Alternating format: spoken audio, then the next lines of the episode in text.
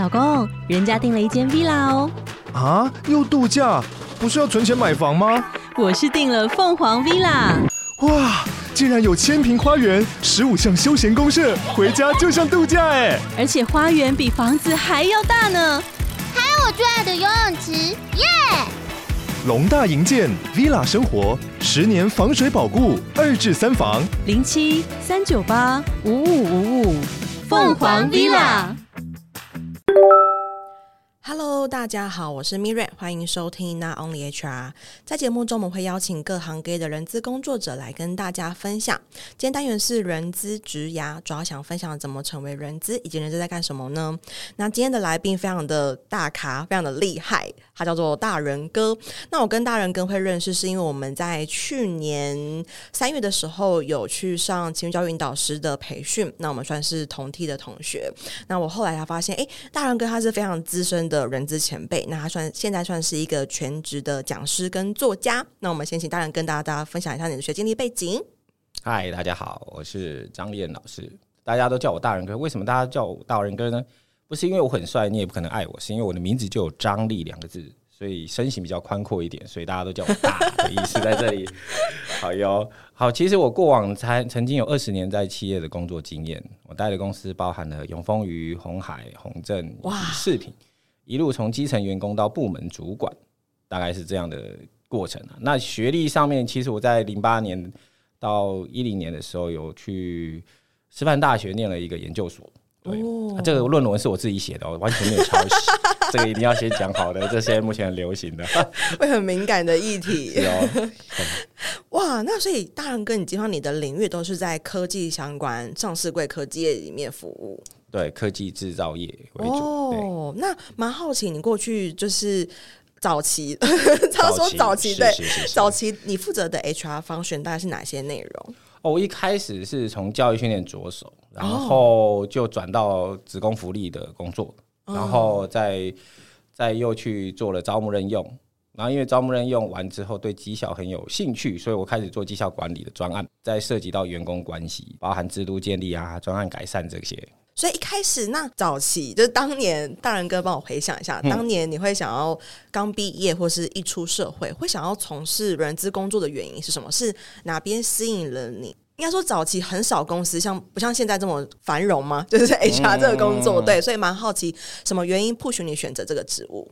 哎、欸，这个还是很有趣的历程的。其实这为什么我讲说现在年轻世代他如果不知道他要的是什么，很正常。因为我那时候大学毕业，我是念公共行政系的。哦，就是这这个科系政治人物相关的。对，其实毕业之后其实要考公务员为主。嗯，啊，可是因为我们本身就是怎么样也考不上嘛，然后 然后再来就想说，那你可以如果走私人企业可以做什么？于是看到人力资源这个工作，可是我们在大学念的就是一个叫做人事行政的东西。哦，所以公共行政也会念到。对，它不管是行政学，行政学其实就是所谓的企业管理啦，公务机关的一个企业管理，嗯，对，我对企业管理还蛮有兴趣的。那对人，其实，在社团上，我们大部分玩社团玩很久啊，对人很感兴趣。嗯，所以我我依稀记得还蛮有趣的是，我去面试的时候，主管就问我说：“哎，那你对人资到底了解了多少？”嗯，我那时候其实很囧啊，就因为也不知道人资在做什么，我就想说跟人有关的，我就想说哦，我有看到这个四个字“选训预留”，于是我把它去做个连接。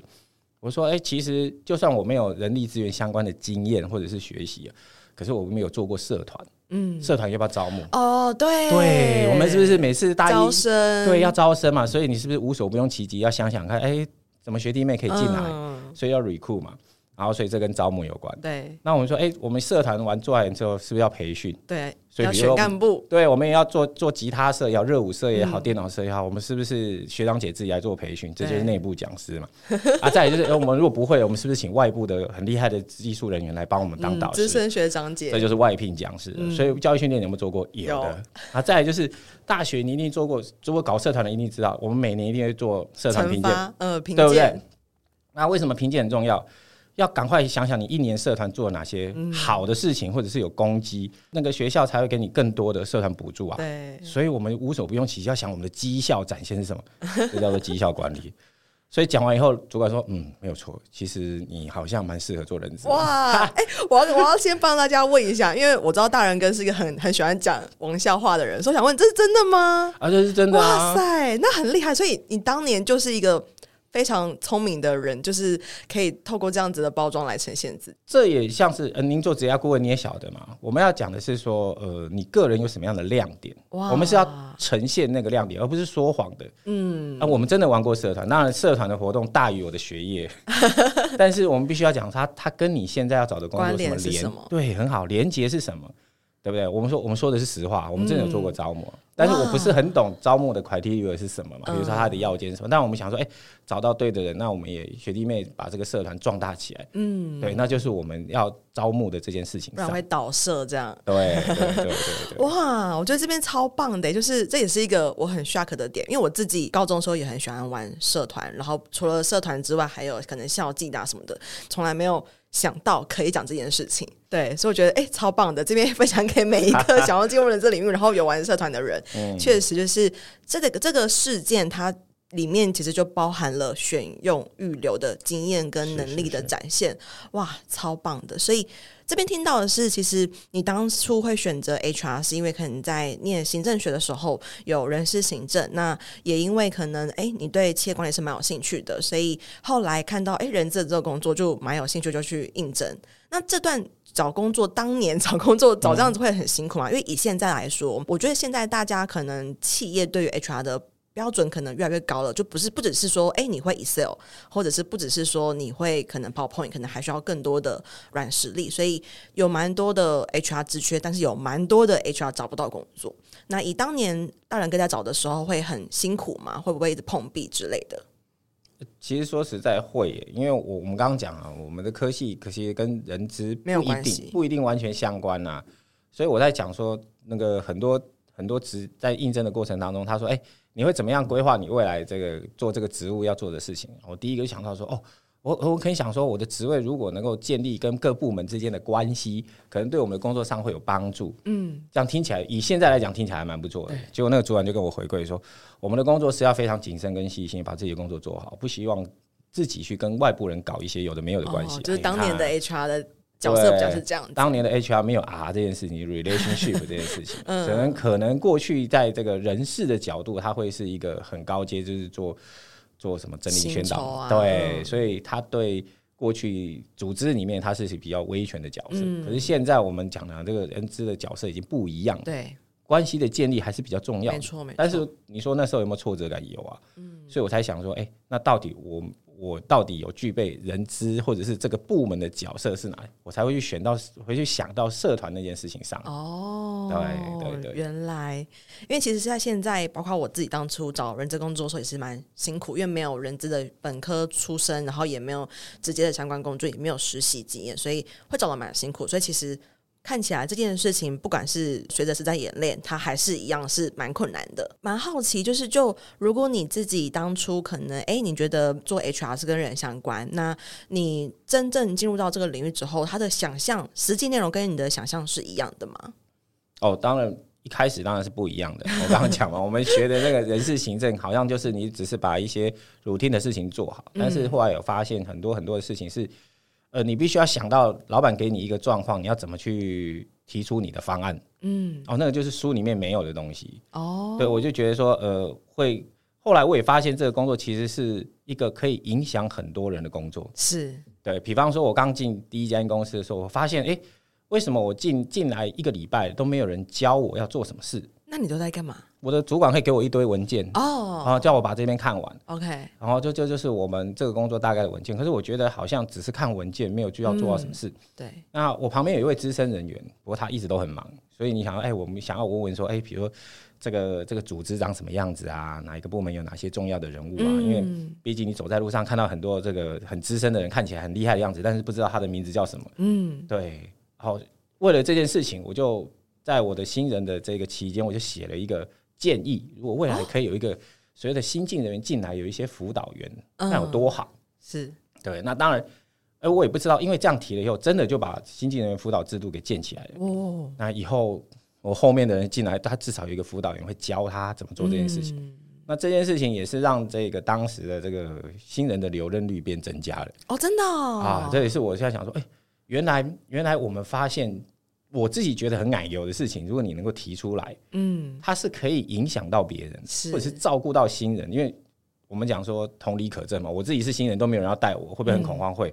如果你往不好的地方想，哎，这样公司怎么这样？对，我都没有去照顾新人，啊，别人都有，嗯，那我会不会有一些对，有一些异动的感觉？嗯对，也就是这样。那比如说，呃，我到了第二间公司，后来发现，哎，每一个人在做教育训练，就只是为了上课而已嘛。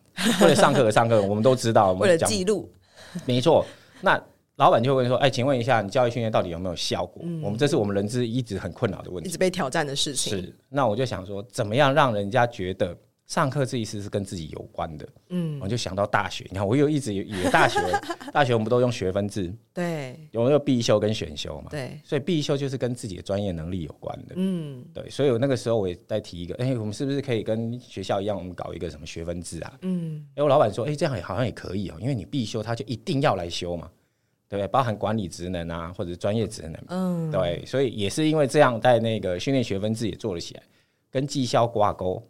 而且老板还蛮支持的，就是呃，希望每一年每一人每一个人在一年之内至少要有七十二个学分，很多哎、欸，很多啊！七十二除以十二，一个一个一个月也要六个小时啊。对，说实在六个小时，那你每周想一想哦，你每一周花一个几天的几个小时上个课，两个小时也可以啊。对，而且我们那时候还要想说，促进内部讲师愿意讲课，嗯，内部讲师的学分还可以乘以二。哦、oh, 所以大家当内部讲师还猛然的去上课，就教大家上课。哎、欸，这这都超好哎、欸，就直接让他们乘以二，然后就可以那个。对啊，所以内部讲师会不会很积极上课？会啊。哦。因为我上一个小时等于两个小时，我上两个小时等于四个学分，我就做完了。好，那我说嘛，一个月六个六六小时，他只要是帮忙上三小时，他就过了。所以很多我就说，为什么我说他是影响人的工作？第一个，他是是不是在做对的事情？是。那对。对员工或者是他们来讲有没有好处？有，嗯，那这件事情就是对的，我就觉得它是一个影响人的工作。当然，你说过程是不是很顺利？不一定，因为你得说服说服，嗯，会有很多不同的声音。对，为什么要学分子啊？为什么这个跟我们有什么关系？对，所以这个我觉得做到这些，我觉得它可以真的可以影响很多人啊。嗯，嗯，好干货，意外的得到了。资深前辈的回馈，就是我刚听到的是大仁哥分享到，他其实因为一开始在学校可能学的比较是属于行政，所以怎么把人事的一些作业面做好，可能是在学的时候学到比较多。可是实际进入职场，发现，哎，有很多不同的议题耶，比如说，哎，你发现，嗯。以自己来说，就是哎，好像就是新进的人员都没有人去关心他，然后都没有不比较多的互动跟交流，都是一些 paper，然后让你觉得会有那个离职的意图跟倾向。那导入了辅导员之后，发现哎，这个离职留任率增加了，所以确实大家是有这个需求，影响是很大。那也从教育训练这边发现，就是如果我们用学习的角度来看，那用学分的方式，大家的关联性跟那个动机会比较强一点。那我刚才也挑一个事情。就是说，因为我们在导入这些制度的时候，可能会有不同的声音、不同的一个意见。那面对这些可能不同的来源或是一些挑战，大人哥会怎么去应对？这时候就回到我当初我说应征的过程当中，老板说他不喜欢搞关系的那一段哦，所以我我不管在哪一间企业，我都会去拜码头啊。嗯，我就跟着我的主管去各部门，然后了解一下，比如哎，我大家好，我是新新进的人资专员或者是人资的科长。那我们想要听听这个大家对人资上面有需要，我们提供他们什么样的协助？嗯，那当然大家都会第一个见面都会三分情嘛，然后会聊聊啊，人资其实很不错啊，然后如果可以帮我们怎么样更好？嗯，当你听到这些这些意见跟想法的时候，你会慢慢默默把它记下来，然后你在后续在工作推动上，他们曾经讲过的事情，你真的要做到，他们就觉得哎、欸，你真的有把我的话听在心里面，而且把它做了。那这个时候，你就会越来越多所谓的好朋友哦，装脚。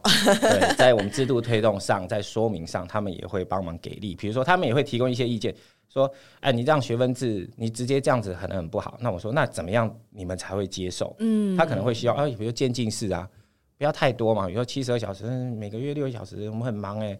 然后你就想说：“哦，那要不要先变少一些，四十八小时，还是怎么样？”那我们后来讲说，才想到说，哦，内部讲师可不可以让他变多一点？嗯，对技术部门来讲，有太多很厉害的老师傅，他的技术是很厉害，但是都不愿意分享。嗯，但是透过这个学内部讲师学分制，啊，我马上积极的分享，那也促进他们部门内这个课上课的气氛也变增加。嗯，所以我说，哎、欸，这就是有交流，有这个所谓的工作关系。我们不是指另外一种关系，我们指工作这个好的关系的建立，嗯，其实是有助于这些我们讲政策的推展跟沟通。我们刚刚特别讲沟通了，嗯，台面下的沟通会非常顺畅，那台面上你会发，你会得到很多的支持。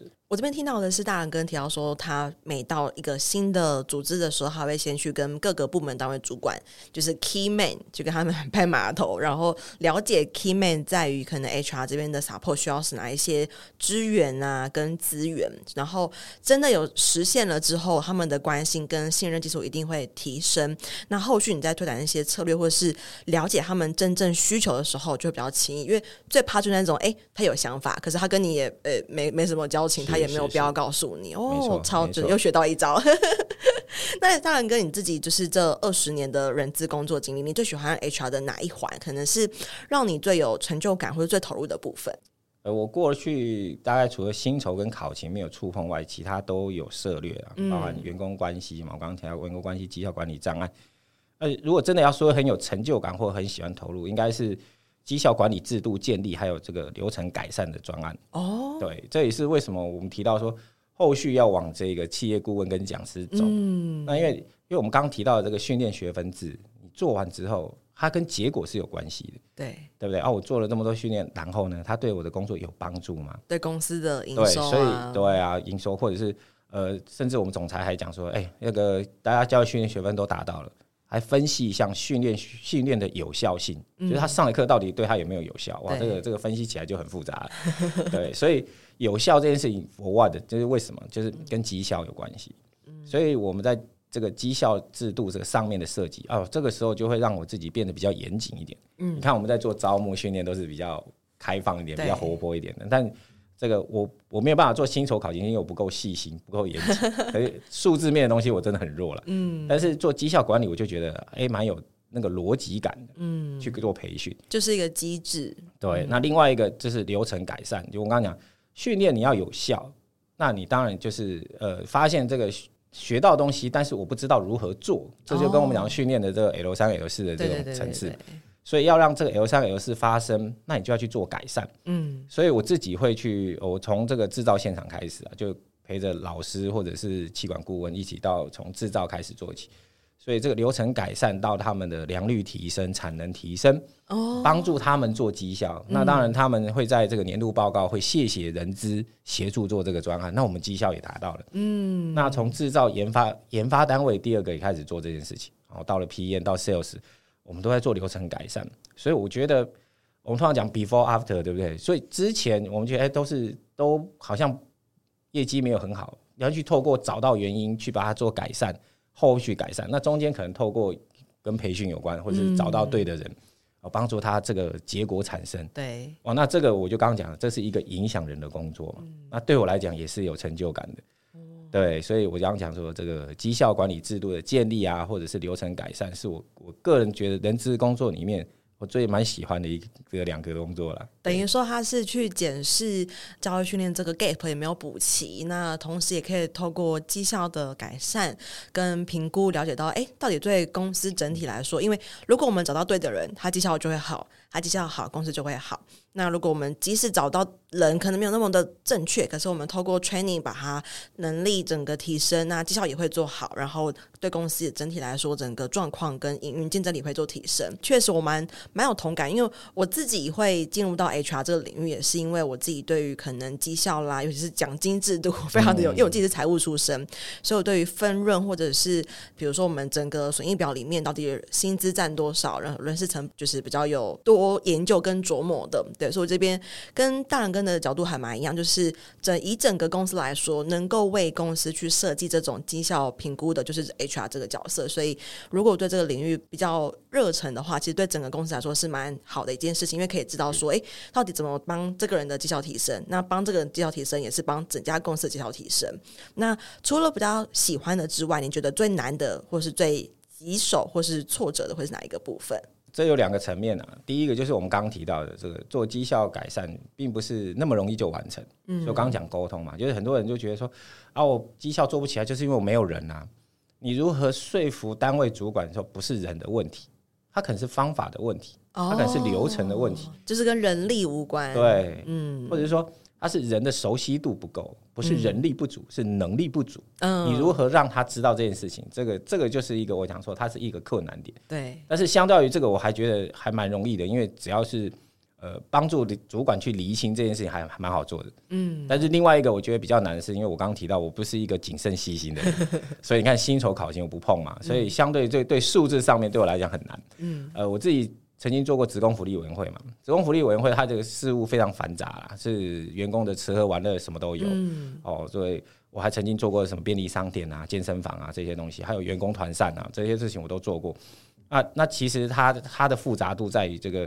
呃，很多你美美嘎嘎的东西，你都要记得。对，有没有漏掉一个人啦？漏掉一个配菜，漏掉个吃素的。是是是，我曾经就做过一个这个最大的 trouble，到现在都印象非常深刻。就是呃，做制服的时候，它涉及到采购，嗯，呃，采购不够谨慎，你就想说啊，这个不要沿用过去的厂商，想要用新的厂商。可是，在规格设计、材质上面，我并没有做很严谨的去做 survey，嗯，所以导致于这个最后这个制服的样式啊、大小啊，甚至它的这个数量，我都搞错。哦，做寄到各个工厂的时候，发现哎、欸，这个数量不符合啊，甚至这个这个工厂才才只有三十个人，我寄了三百件过去，哇，多一个零，多一个零啊！所以事后当然是，呃，我虽然跟我的主管说啊，那我的本个月绩效奖金就给他扣嘛，嗯，结果主管还回我说，嗯、你的绩效奖金其实不够扣的，嗯、所以这个这个对我来说印象很深刻啊，嗯、就是说，哎、欸。其实工作是这样子，人资的工作它可以很有趣，嗯，但是它也有很多很细心的地方，就一错就是覆水难收。对，这也是为什么提醒我后面的一些工作，只要我涉及到采购的、哦规格的，我都会非常愿宁愿把这个时间好好的去 survey 一下，好好很严谨的去看它。对，所以说这个。呃，我还是觉得数字对我来讲可能稍微难一点，所以我自己在做主管的时候，有关薪酬的部分，我们只要做原则性的管理就好。我大概知道分配比例多少，那我只能够信任我的伙伴，嗯，把数字细节的部分搞定，嗯，对我只能这样做一个搭配了。所以我必须要讲说，人我们讲说，哎、欸，很有成就感的工作，还是很有一些自己的弱项在里面的，是，对，肯定的，因为就是一体两面嘛，你不可能要求一个，哎、欸，他很很活泼的人，或者是他很多创意的人，他同时要很细心。就是 DISC 不可能面面俱到，一定会有一个比较 weak 的地方。我觉得还蛮认同的，所以确实，如果有一些 HR，像我自己来说，我可能也是比较活或是变化比较多的。那有时候在有一些小细节的时候，真的还蛮容易去疏忽掉。可能哎，你一个 mail 哎发错人，或者是说哎多打一个字什么的，确、嗯、实会蛮容易发生。那如果有很多伙伴来一起负责的话，那最好就是一个人资部门会有可能 DISC 四种不同的人，那每个人就负责可能。各自擅长的领域，就可以让整个部门的成果会是比较比较理想的一个部分。是是是。嗯，那大仁哥目前其实已经也是一个比较是 consulting 呢，跟比较高阶的职务。那蛮好奇，一大仁哥你这种看展，你对自己未来三年的 career 你有什么样子的想法或是目标吗？最近做这个企业讲师，大部分还是教为主啊。嗯，但是因为教的过程当中会发现，还是一样会有。很想帮对方做改善，制对 制度的建立没有错。我就想说啊，我们上了一堂绩效管理课，那其实很多主管都会说啊，我们的制度就不是这样。对，哎，老师教的很好，那我们制度怎样可以变得这么好？嗯，那我觉得训练不能只是训练，就如同我刚刚讲到，他只是知道了，但是他怎么运用，其实如何从 L 三到 L 四，是我很有兴趣的。嗯，所以我现在也有接一些中小企的这种制度建立跟改善案的部分。嗯、对对对，所以。未来三年当然会希望往这个 consultant 的方式的比重越多还是越好啦。嗯、对，对对对。那以大仁哥你自己来说，你接的 consulting 的案子，这个客户大概它的规模都是多少？这边可以让我们的听众知道一下。哦，现在我都以中小企为主啊，大概三十人到六十人左右的哦企业，哦、因为你看嘛，三十人他就已经逐具逐渐具有规模了嘛，嗯、对不对？他就必须要有一些组织的分派跟一些制度的初步制度的建立了。对，那六十人已经。到了一个他运营运的过程当中，必须要有制度了。但是他还没有制度的情况下，那一定要帮他建制度跟流程啊。嗯，对，我就以这个为主啊。那产业的部分，大人哥有比较 focus 或是比较倾向在哪一些产业吗？比如说，哎、欸，呃，食衣住行啊等等之类的。基本上会以我自己本本身待过的产业嘛，科技制造业为多啦。嗯、对对，智慧工程最近还有营造业，我也最近有在在接触。建商，建商，对对对，因为他们都是很强调 SOP 的。哦，对，你看这个会说盖房子，不是说啊你你说盖就盖的哈，那所以它一定有很严谨的流程，一致性跟标准化。对，那它只有在盖房子很严谨，可是它制度上面却没有这个事情，是不是很奇怪？哦，对，对，所以我们在这个。用他们的功功法的 SOP 套用在制度上，他们的 buy in 的程度就会比较高。嗯，对，所以我才讲说，呃，我目前就会以这一些行业别为主啦。我发现大仁哥是一个很会融会贯通的人，就是哎、欸，这个也可以挪用到这边，就是哎。欸就是可以挪来挪去，然后其实都是道理都是相同的，都是相同的。是。那当然哥，如果以你是一个你有二十年然后人资经验，那现在已经是一个 consulting 的角度，你对于现在可能二十出头岁的新工作者，他们如果想要进入人资领域的话，你可以给他们一些建议吗？我觉得做人资这个工作真的要有理想、有抱负啊，就是一个热情。对对对对，那热情我知道这个一定会被筛那个逐渐的降低，对，因为。你会发现，人资的工作最终还是会很 routine，也可能很枯燥。嗯、但是，我觉得要要从这个过程中练就自己的基本功啊。嗯，我们刚刚讲嘛，重复一件事情做了好几遍，他你就会变成专家。对，当你变到专家的时候，我们就会想说，那你要想想看，怎么样可以改善？嗯，优化它。对，所以或者是我刚刚讲的，从这个过程，我刚刚讲说，哎、欸，我大概很多方选都做过。嗯，最后我发现，哎、欸，我对绩效改善制度建立很有兴趣，嗯，或很有心得，或很想要琢磨。那你才能在这个领域找到你的成就感，而不是一开始就说啊，我一定要成为什么样的这个，然后你什么基本功都没练，那这样子就、嗯、对。比如说我们叫人资最基本的劳基法，你得会吧？对。哦，你不能说它条文很难背，可是有很多的道理原则都从那边出来的。对。你设计很多的制度跟流程，不能违背它基本的精神啊。没错。对，所以我觉得那个叫做基本功。那当你自己基本功建立起来，你做了改善又能够成功的话，那你的成就感才会加分。嗯。对，我还是讲。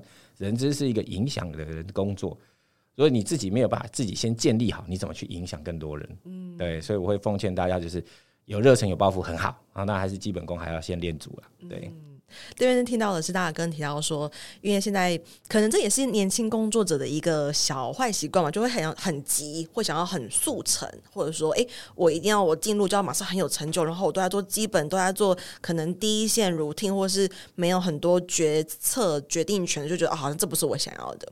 但这边当然给给大家的建议是说，应该要以基本功打稳比较好，就是每一个不论是选用育留，他们其实都有很深的一门学问，都是可以。持续你做一段日子之后，再持续的优化，然后转进找到自己的成就感。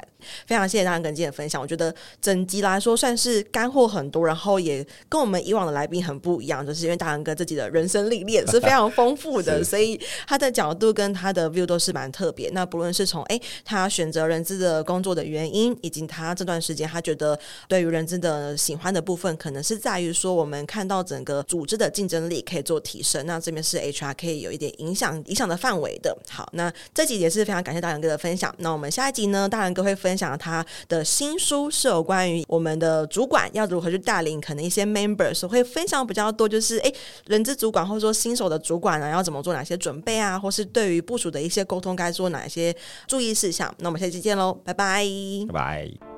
没错，到了我们的工商时间，想跟大家分享，我在去年开了一堂线上课程，叫做《成为抢手的人资招募必修的招募漏斗数据思维》。那这中间其实，呃，我萃取了蛮多我过去在做招募很成功的一些原因，其中的一点就是从招募漏斗里面去找出一些魔鬼，因为往往细节都藏在魔鬼都 藏在细节里。OK，所以想跟大家分享这堂课，目前已经有大概将近一百五十位左右的的学员加入，那也欢迎大家可以加入课程。然后，如果对课程有更多的兴趣的话，可以在我们的节目资讯栏找到链接，可以点进去做进一步的了解哦。拜拜。